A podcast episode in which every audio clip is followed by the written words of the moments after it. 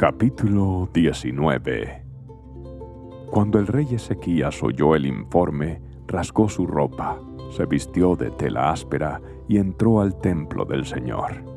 Enseguida envió a Eliakim, administrador del palacio, a Sepna, secretario de la corte, y a los principales sacerdotes, todos vestidos de tela áspera, a hablar con el profeta Isaías, hijo de Amós. Ellos le dijeron, el rey Ezequías dice, hoy es un día de dificultad, insulto y deshonra. Es como cuando un niño está a punto de nacer, pero la madre no tiene fuerzas para dar a luz.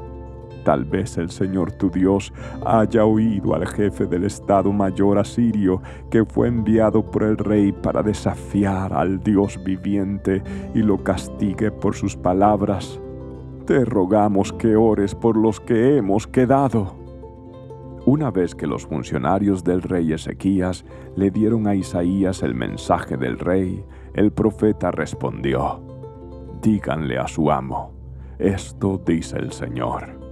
No te alteres por ese discurso blasfemo que han pronunciado contra mí los mensajeros del rey de Asiria.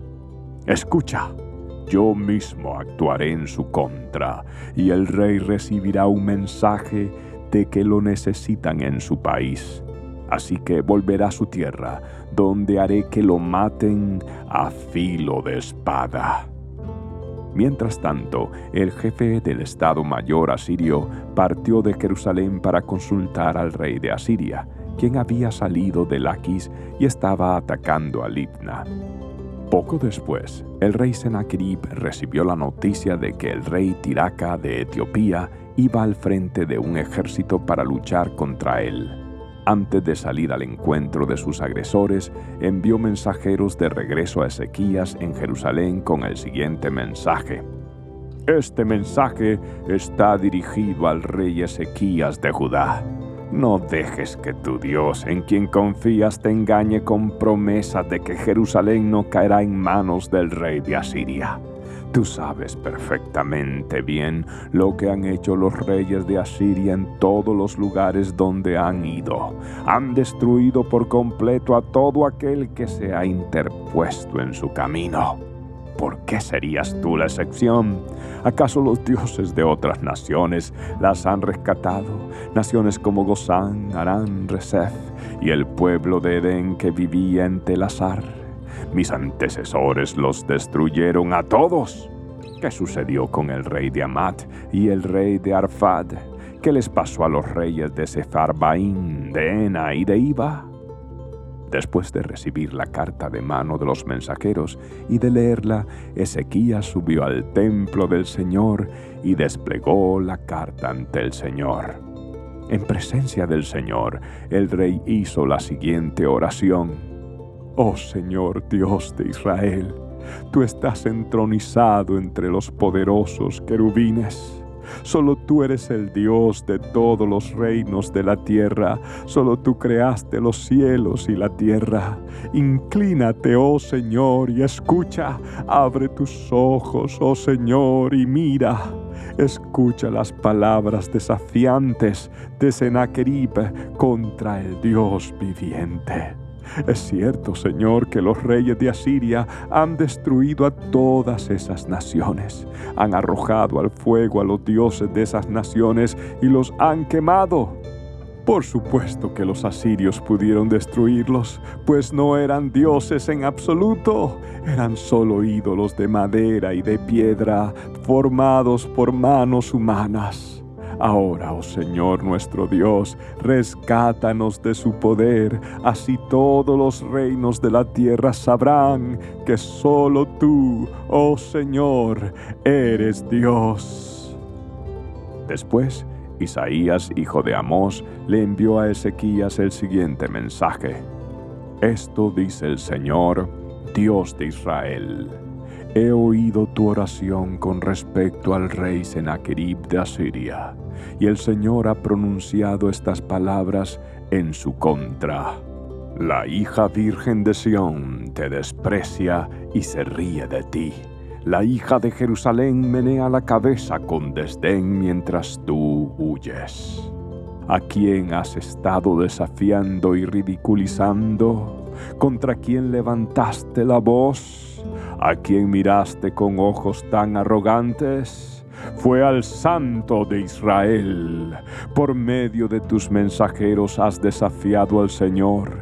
Dijiste, con mis numerosos carros de guerra conquisté las montañas más altas.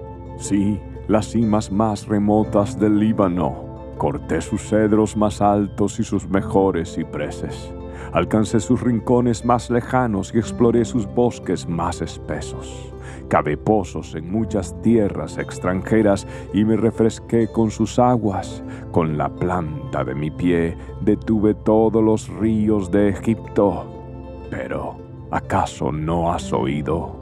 Yo lo decidí hace mucho tiempo, hace mucho que lo planifiqué y ahora lo llevo a cabo. Yo determiné que tú aplastarás ciudades fortificadas y las redujeras a un montón de escombros.